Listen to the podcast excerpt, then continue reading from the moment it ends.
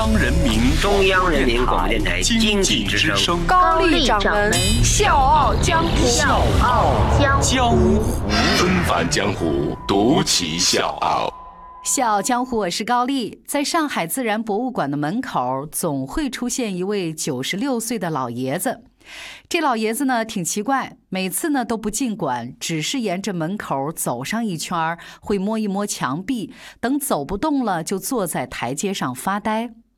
没有人知道这老爷子每次来干什么，也没有人知道他坐着的那个台阶其实是他去世多年的妻子为了拉扯五个孩子一包一包抬过的水泥。是的，他不干什么，他只是想老伴儿了。老人名叫饶平如，是一位出身黄埔军校、差点丢了性命的抗日老兵，后来做了上海出版社的编辑。九十六岁的老饶现在又多了一个新的身份——网红。老爷子自己也没想到，爆红网络就是因为他寥寥几笔画的几张和妻子有关的往事。这些毫无技巧、画工可言的毛笔画被媒体报道之后，收获了几十万人的关注。而老爷子自学画的手稿出版成了画册，豆瓣的评分高达九点零分，被评为中国最美的书，还被意大利、英国、德国、韩国、荷兰很多国家相继翻译出版，很多次的荣获图书中国分类的销量第一。没看这个画册之前，我个人真的以为这是一个关于天才的故事。但是老爷子一页一页的翻着画册，笑着告诉我们：“我画的是我俩的故事。”纷返江湖，独起笑傲。高丽掌门笑傲江湖，敬请收听。那是一九四六年的夏天。饶平如从部队请假回到江西老家，有一天呢，去拜访他的伯父，在一扇打开的窗户前面，他一抬头呢，看到了一个女孩。哎呦，这女孩太好看了，正对着镜子在那儿涂口红。那个女孩就是美棠，后来成了饶平如的妻子。那一年，饶平如二十四岁。美棠二十二岁，这一幕的怦然心动，在以后的漫长岁月里，从来都不曾消减。结婚以后呢，两个人住在一个亭子改成的房子里，四面呢都是窗户，但凡刮风，那门板呢就呼呼的在那儿作响。但是这丝毫不影响他们的浪漫。两个人躺着看看月亮，说说话。美棠呢爱唱歌，把报纸卷一下就当是话筒了。平如呢就在旁边吹着口琴给他伴奏。他说这叫夫唱夫随。回忆起这些往事的饶平如特别的感慨。他说这是他一辈子里面最快乐的日子之一。后来，在舅舅的引荐之下，饶平如去了上海的大医院做会计，还兼职做了出版社的编辑，一个月呢有两百四十块钱的收入。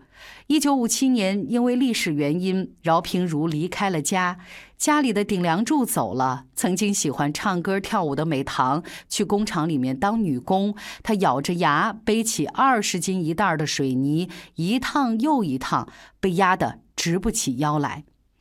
日子实在过不下去的时候呢，美棠就当掉了自己的首饰和衣服。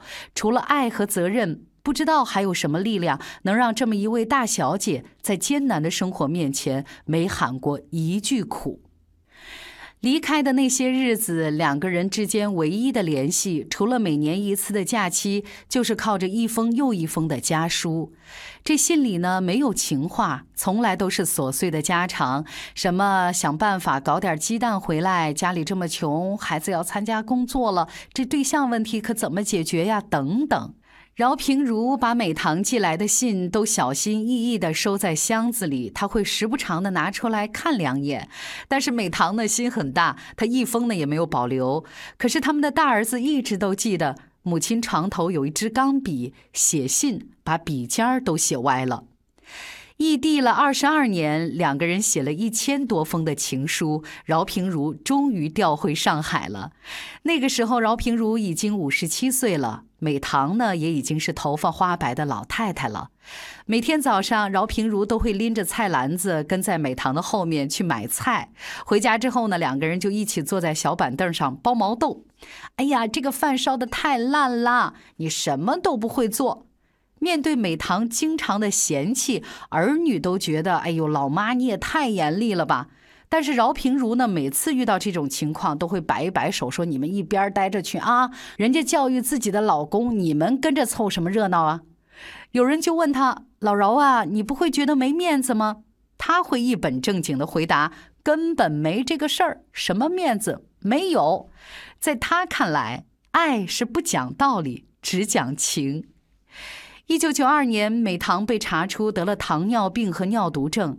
饶平如呢，查了大量的资料，亲手画了一张大表格，上面记满了每一种食物的含糖量，什么能吃，什么不能吃，他记得比谁都清楚。他还跟护士学习腹膜透析，一天四次，每次要三四个小时。他每天天不亮就要起床消毒、插管、引流。忙完了，累坏的老爷子就会坐在美棠的身边，嘟囔着说：“医生都说了，有的病人呢靠做这个腹膜透析活了二十多年呢。我觉得我的美棠也可以。”可是美棠的病情一天比一天严重。二零零八年，在距离两个人结婚六十周年不到五个月的时候，美棠流下了最后一滴眼泪，就永远的离开了。饶平如剪下了美棠的一缕头发，用红绳给她扎起来，小心翼翼地放在手心里。美棠去世之后的半年时间，饶平如很长时间都不愿意开口说话。死亡是一件没有办法的事情，但是把它画下来，心里面所爱的人就可以永远存在。所以饶平如想画画，但是他不会画，怎么办？他想到自己小时候呢，喜欢看丰子恺的画集，然后呢就买了一堆回来，照着临摹创作。他戴着老花镜，趴在书桌上，一幅巴掌大的画要画上三四天。他画下记忆里美棠卷着报纸唱歌的那个美好的样子。他画两个人约会的时候最喜欢去的公园、坐过的长椅。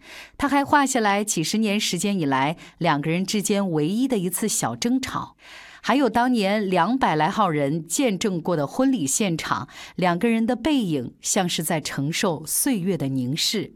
他还画了一家人其乐融融，但是少了美棠的全家福。但美棠在他的心里从来没有离开过。他把两个人当年的信件都仔细的贴上去了。他把那些画册取名为《我俩的故事》。那他的孙女儿呢，就把这些画儿发在网上。媒体记者看到了，很多网友也看到了。这之后，这些手稿出版成了十八本画册。老爷子亲自写了腰封。是这么写的：我讲的话每句都是真的，每个故事都是真的。关于过去那些画面都在我的脑海里。明明画的都是平凡的小事，很多人都说自己被感动了，因为你在画里看到了最真挚的爱情。这就是我们今天《笑傲江湖》的故事。七十二年前，无意间看到的那一眼，一个叫美棠的姑娘，从此住进了饶平如的心里。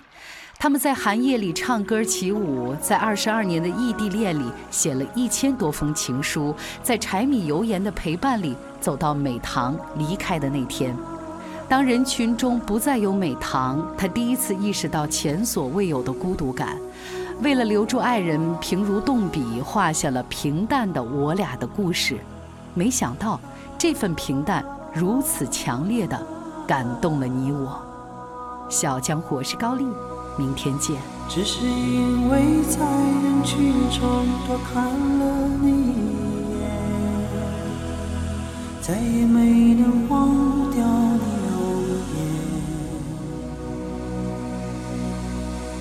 梦想着偶然能有一天再相见，从此我开始孤单思念。